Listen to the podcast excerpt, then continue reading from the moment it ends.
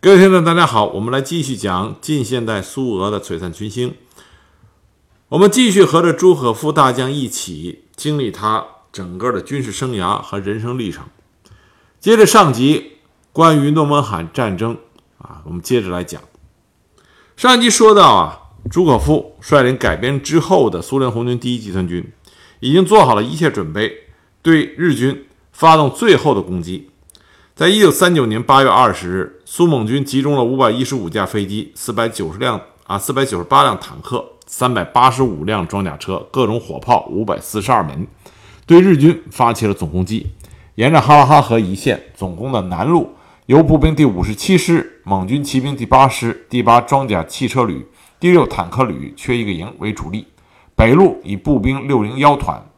蒙军骑兵第六师、第七装甲汽车旅、第十一坦克旅为主力。中路以步兵第三十六师、步兵第八十二师的六零二团、六零三团、第五步枪机枪旅和两个炮兵团组成。八月二十日早晨五点四十五分，苏蒙军在诺门罕地区向日本关东军以及满蒙兴安军发动了全线进攻。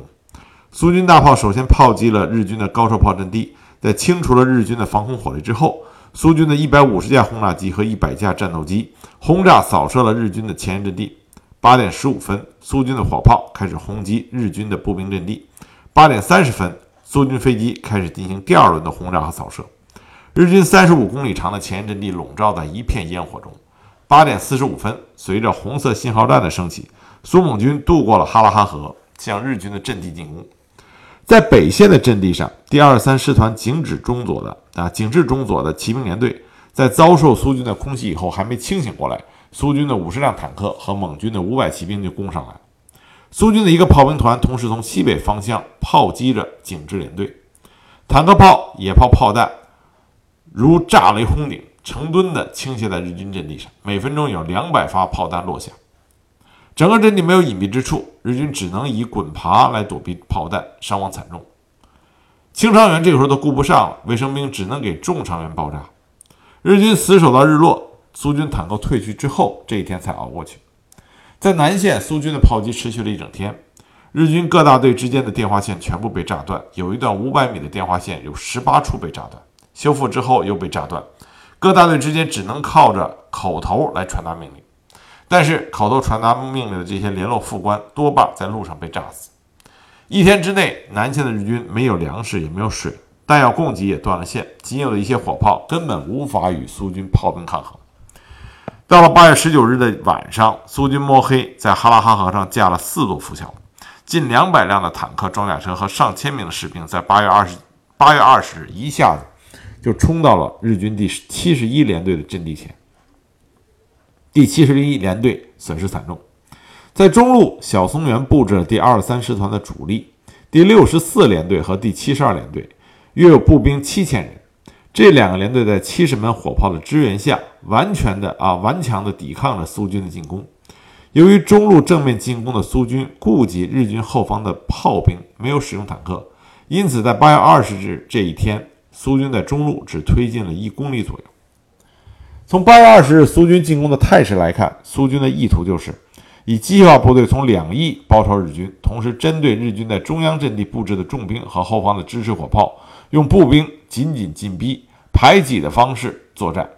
由于日军的防守战线太长，各部队之间的空隙太大，如两个日军大队之间的空隙有七四到六公里之多，这样苏军的步兵可以在日军部队的空隙之间穿插，进而形成对日军各部队的包围态势。八月二十一日，战斗进行着焦灼状态，苏军猛攻，日军死守。朱可夫将预备队派到了北线，这支预备队包括第九装甲汽车旅和二幺二伞兵旅。装甲旅装甲旅完成了对北线和中路日军的切割，而伞兵旅被投放到了日军的后方去占领后勤基地，进而切断中路后日军与后方的联系，同时切断所有日军的前线补给。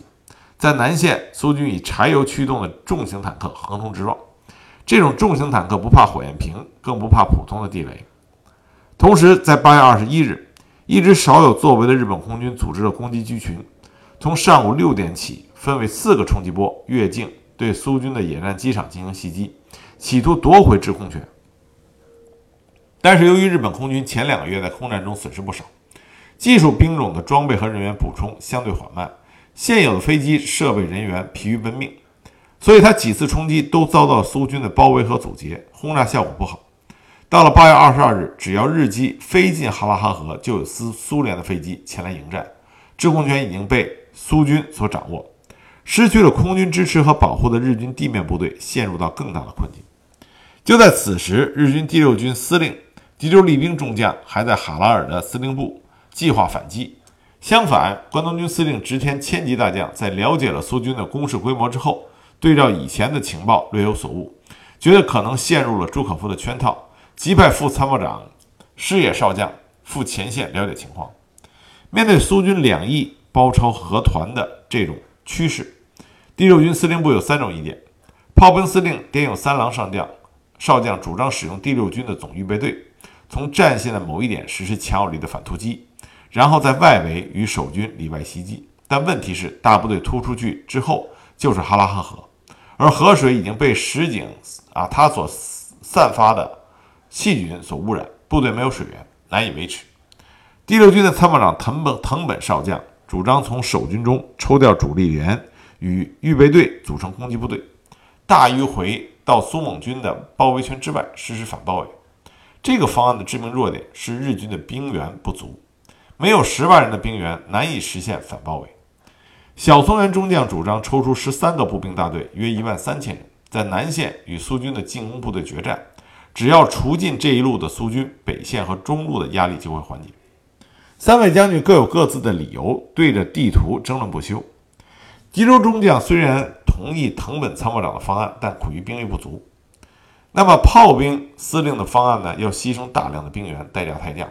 代价太大，所以最后小松原的方案被勉强通过。第六军的反攻计划在八月二十三日才制定出来，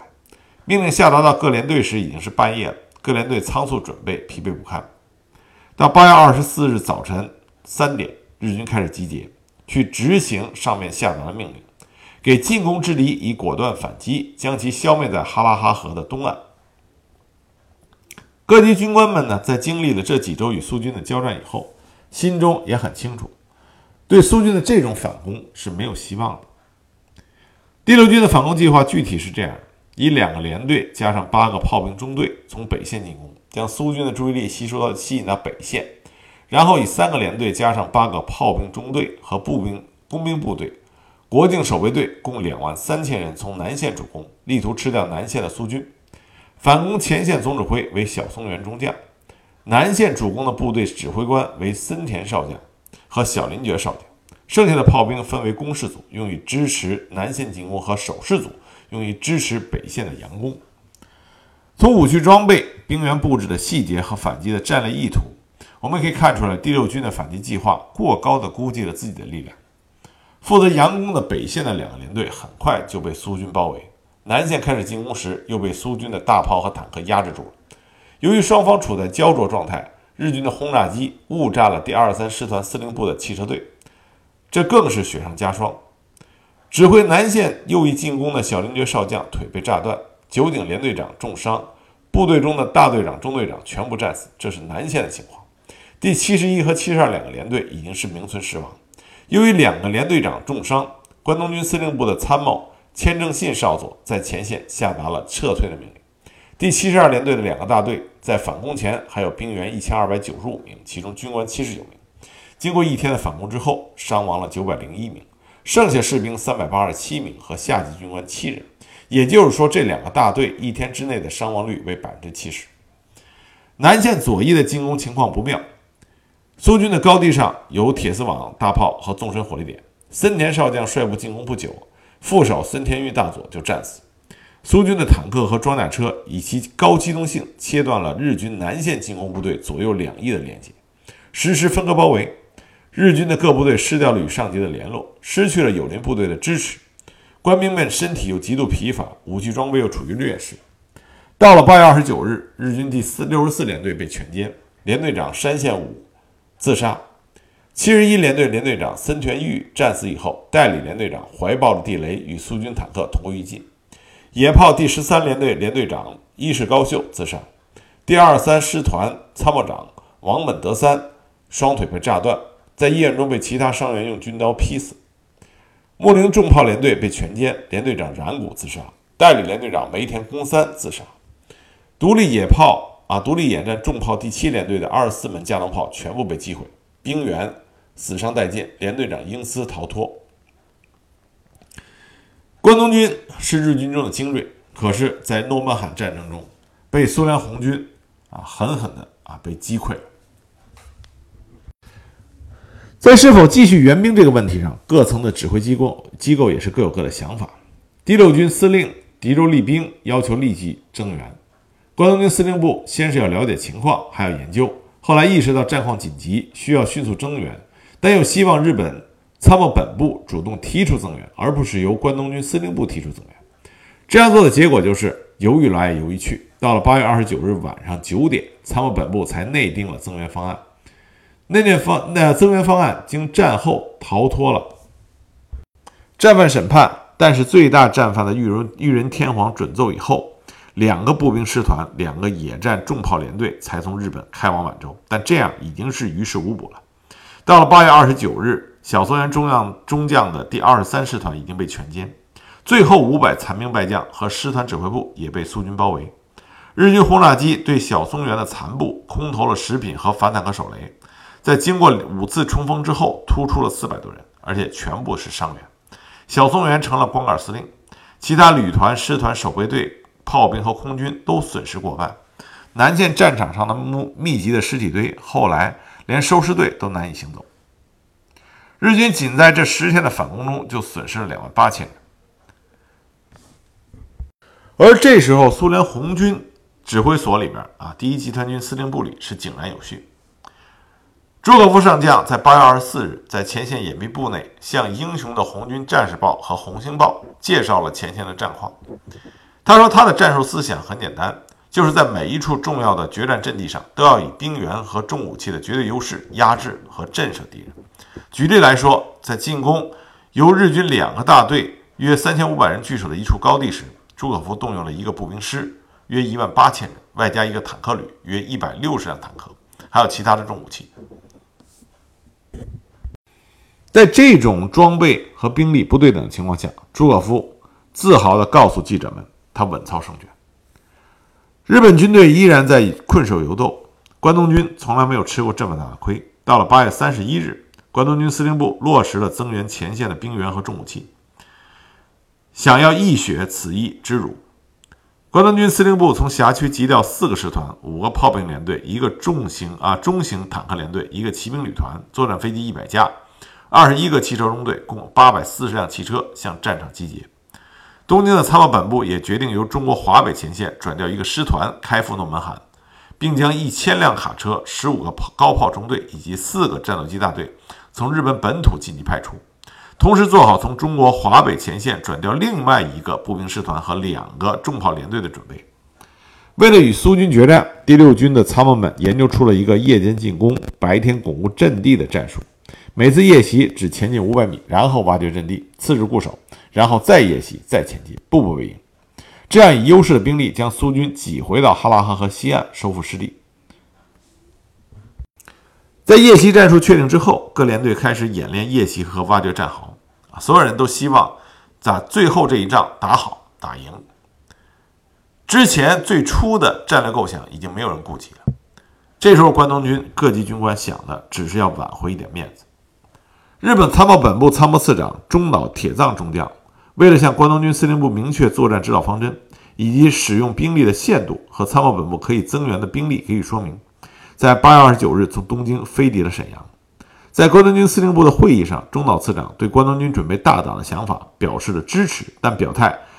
并表表态可以将步兵第五师团从日本本土增援满洲。会后，中岛铁藏于八月三十一日飞返东京。关东军司令部的参谋们开始忙着为下一轮的诺门罕战斗做准备。可是到了九月三日，关东军司令部突然接到参谋本部的电报，命令关东军司令部应停止诺门罕方面的攻势作战。九月四日晚，中岛次长再次飞抵沈阳，向关东军转述了上述的大陆命第三百四十九号和参谋总长的指示。参谋总长只是这么说的：隐忍执重，以待他日雪耻。切望意志上下，妥善收拾时局。鉴于欧洲形势紧迫，今后将进行日苏邦交之调整，你进行国境安全的外交谈判，但原则上不进行停战谈判。这种变化的原因呢，是来自于八月二十三日，苏德签订了互不侵犯条约，欧洲的局势发生了变化，这也就对诺曼罕战争，呃，产生了影响。它打破了日本联合德国从东西两线夹击苏联，进而入侵苏联远东部分的企图。企图。苏德刚刚签订了互不侵犯条约，也就是苏德不可能马上开战，那么苏联红军就有可能腾出手来，全力的对付日军。那么诺曼罕战争。就变成了日本和苏联红军全面开战的一个非常有力的导火索，这是日本人不希望看到的。在这种国际背景情况下，再加上诺曼罕战役已经出现了严重的失利，这仗是没有办法打了。因此，尽管关东军司令官直前千骑大将要求继续作战，但是日本参谋本部给他的命令已经是非常坚决的。就是不能再在诺门罕进行作战，要尽快的妥善结尾。而这个时候呢，苏联红军也在忙于和德国从东西两线入侵苏波兰，划分各自的利益范围。因此，苏联方面也希望尽快的了结诺曼罕的战事。在这种情况下，日本驻苏联大使东乡就和苏联外交人民委员莫洛托夫开始在莫斯科。谈判停战和战后相关事宜。而在诺曼罕前线，根据双方高层的指示，双方面的参战部队也进行了接触，进行谈判。那么，谈判的主要内容，一个是确定双方停火，再一个就是交换战俘和尸体。当时，日方手中苏军尸体的数目啊非常少，这是因为日军是被击溃的，苏军占领了日军的阵地。所以，死亡的这些苏军的尸体已经被苏联红军自己收拾完了，但是日军的大规模尸体，大量的尸体是被苏军控制，日军急需将这些尸体收回来，再运送回国。在反复磋商之后，九月二十一日到二十五日，大批的日军尸体运达到海拉尔市，同时苏方还把少数的日军俘虏，主要是重伤员，用飞机将这些日军俘虏运抵到交换地点。至此呢，诺曼罕战役就彻底结束了。这场战役从战略上来说，日本完全没有达到他的战略目的，因此从战略上来讲，苏联红军在朱可夫的指挥下获得了战略性的胜利。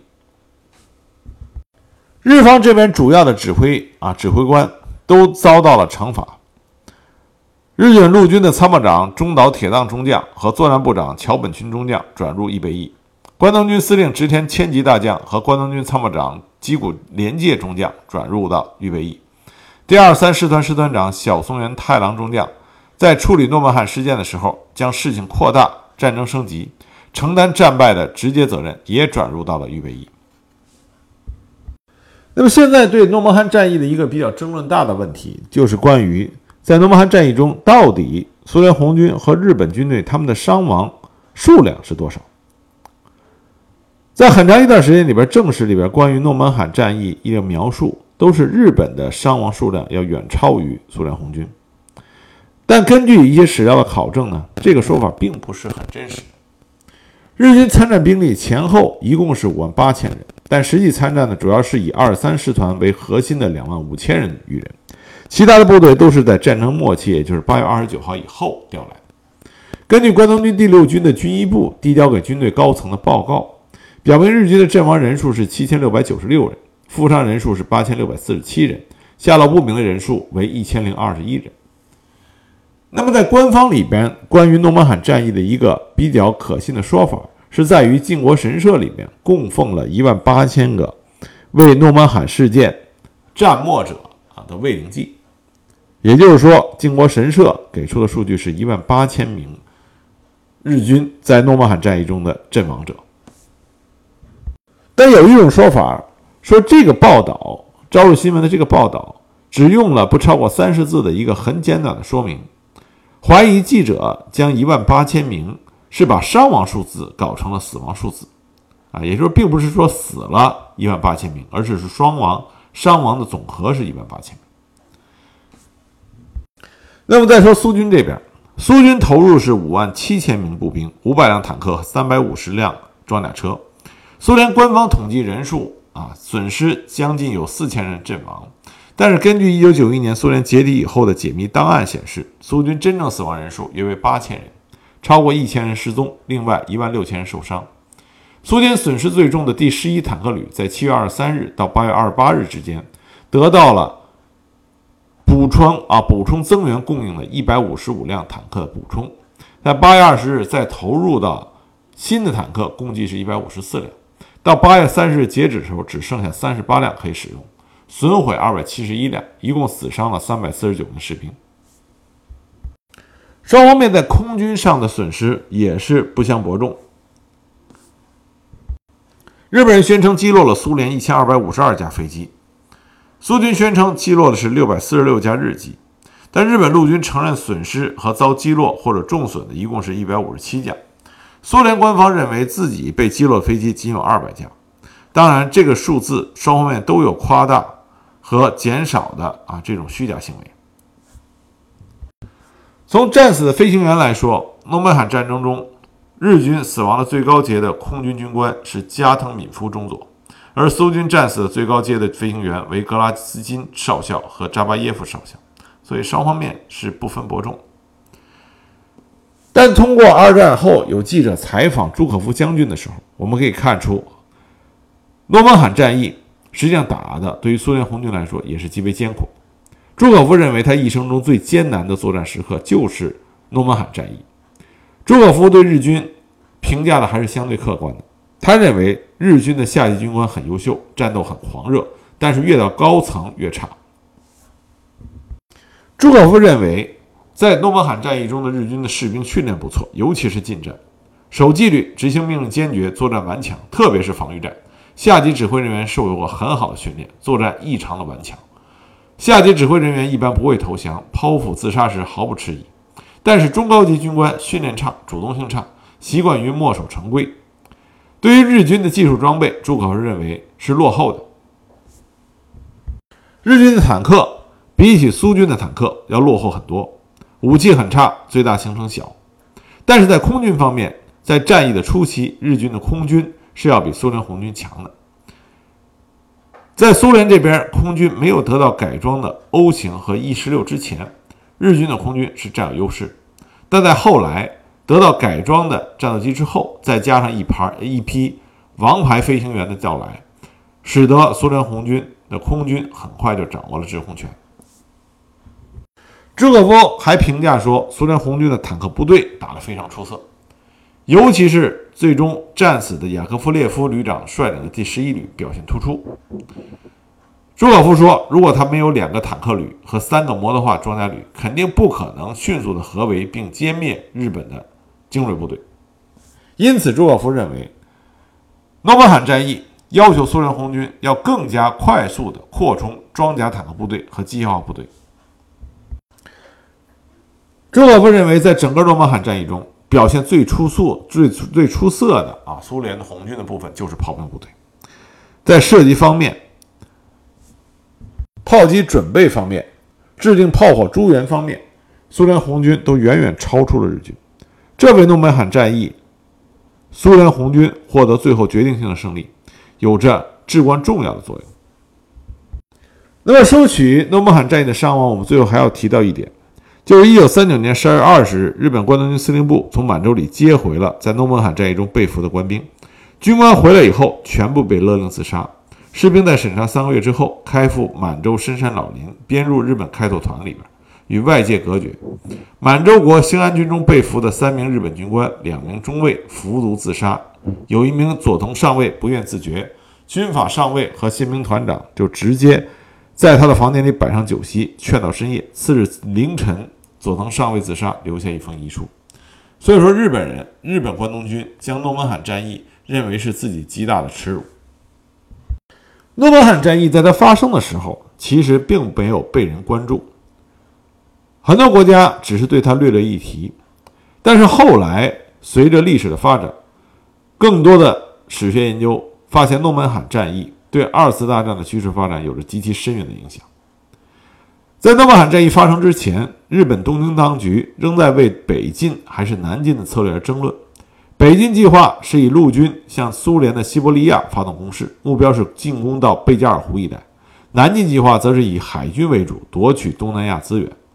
诺曼罕战役的失败说明苏联红军的实力对于日本陆军来说仍然是相当强大。在一定程度上，诺曼罕战役导致日本倾向于采用南进的战略目标，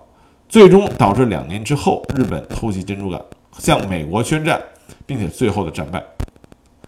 诺曼罕战役中，朱可夫指挥装甲部队以机动战首获大捷，获得了苏联英雄的称号嘉奖。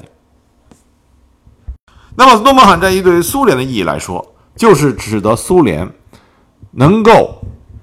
在确定了日本不会在北进啊这个情况下得到这个情报。那么，这个情报来自于我们之前谈到的佐尔格，也还有其他的渠道。在确定了这个消息之后，苏联得以将西伯利亚的部队。调往到欧洲，这改变了后来卫国战争初期的局势。从战术来说，诺曼罕战役锻炼了苏联红军在大清洗后提拔的一大批年轻军官。这场胜利也提升了苏联红军的士气。最重要的是，造就了一代名将朱可夫。朱可夫经过诺曼罕战役之后，在苏联红军中的威望。甚至在斯大林心中的地位都得到了极大的提升，而苏联红军在这场战役中首次实施了空降作战，首次使用了进攻防御和夜间强光照明的战术，首次采取了电子干扰战和心理战，而后勤部门也得到了锻炼，创造了超远距离连续补给的世界奇迹。这一切都为后来卫国战争中提供了重要的前车之鉴。那诺曼罕战役对于朱可夫这个个人的意义来说也是极其重大的。除了对他的能力加以锻炼，并且使他他之前所积累的那些关于现代化、大规模现代化战争的一些理念，在诺曼罕战场上得到了实施和检验。那么，另外一个很关键的一点就是，诺曼罕战役相当于救了朱可夫他一命。为什么这么讲呢？因为在诺曼罕战役发生之前，朱可夫已经面临着。大清洗，他被杀掉的这么一个危险。我们上一集也讲过，朱可夫本人在他在军队里得到升迁的时候，他受到过图哈切夫斯基的赏识，并且在白俄罗斯军区长期任职期间，他颇受军区司令员乌波列维奇的赏识。乌波列维奇是朱可夫的引路人。但是乌波列维奇他也是图哈切夫斯基这个苏联红军最大冤案的同案的第二号人物。朱可夫和图帅还有乌波列维奇的这种亲密关系，自然就被叶若夫所指挥的内务部给盯上了。再加上朱可夫这个人呢，他非常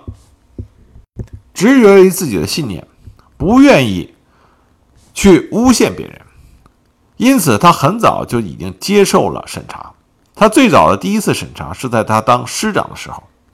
当时审查他的人就问及的问及，呃，就问朱可夫说：“你的熟人和朋友中有哪些被逮捕？”朱可夫就罗列出了像乌波列维奇他的军认识的军长谢尔季奇啊等等，说有七个军长，一个师长，他认识的都被逮捕。值得一提的是，这里边就有他的好朋友，也是后来卫国战争中鼎鼎大名的罗科索夫斯基。那么审讯他的人啊，审查他的人就问他，说这些人谁和你是你是是朋友？那朱可夫他的回答就说，很多人都是我的朋友，我认为他们是热爱祖国的人，是最忠诚的共产党员。那么审查人就问说，你现在还这么认为吗？朱可夫说，是的，现在还是。那么审查人当时就急了。说你这样去赞扬人民公敌，难道不是很危险的事情吗？朱可夫就说：“说我觉得一定是搞错了，而且虽然逮捕了，还不知道究竟是什么理由。”朱可夫的这种执着，使得审查他的人和他吵了起来。后来还是新任军区司令员穆林保护了朱可夫，才让他得以过关。可是令人讽刺的是，保护了朱可夫的穆林很快也遭到了不幸，被清洗枪决了。第二次是在朱可夫当军长的时候，又被诬告。当时召开了全军党员大会讨论，议题就是军长朱可夫是乌波列维奇谢尔基奇团伙的人，应该开除出党并加以抓捕。幸亏朱可夫在军中的威望极高，很多官兵都爱戴他。在经过激烈的讨论和辩护之后，最终这个军的党员们保护了他们的军长。结论认为，朱可夫这个军长。和乌波列维奇司令只是工作关系，而朱可夫本人也在类似的会议上保护过其他的同事。值得一提的是，在大清洗期间，朱可夫受到诬告，但他从来没有告发过别人。二战之后，在赫赫鲁晓夫的时代，朱可夫元帅成了一个政治人物。在有一次最高苏维埃大会上，他指责其他的高层领导对军队的大清洗负有责任。当时莫洛托夫恼羞成怒，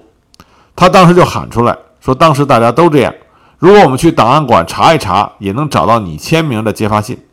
朱瓦夫、朱可夫当时坚定地看着莫洛托夫，用铿锵有力的声音回答说：“没有，你去查吧，一张都没有，永远也找不到我的签名。”他说的这个是事实。直到今天，苏联有很多档案揭秘之后啊，解密之后，我们依然看不到朱可夫元帅在当初大清洗期间。诬告任何人的信件，正是因为朱可夫这种性格，尽管有像布琼尼和弗洛西洛夫这样第一出身于第一骑兵军的老上级对他进行保护，但是朱可夫的地位也是岌岌可危。幸亏发生了诺门罕战役，也就是哈拉哈河战役，这场苏联红军久违的大胜，使得笼罩在朱可夫头上的乌云得以驱散。也让斯大林认识到自己身边还有这么一位可以倚仗的赫赫名将。这位后来卫国战争初期，斯大林能够重用朱可夫，为苏联红军转败为胜奠定了深厚的基础。那么这一集呢，我们就讲完了诺门罕战役整个的流程。这是朱可夫元帅崛起之战，为他后来在卫国战争中。大放异彩，奠定了基础。下一集开始，我们就要开给大家开始讲朱可夫元帅在二战卫国战争这个广阔的、最大的现代化战争舞台上驰骋的英姿。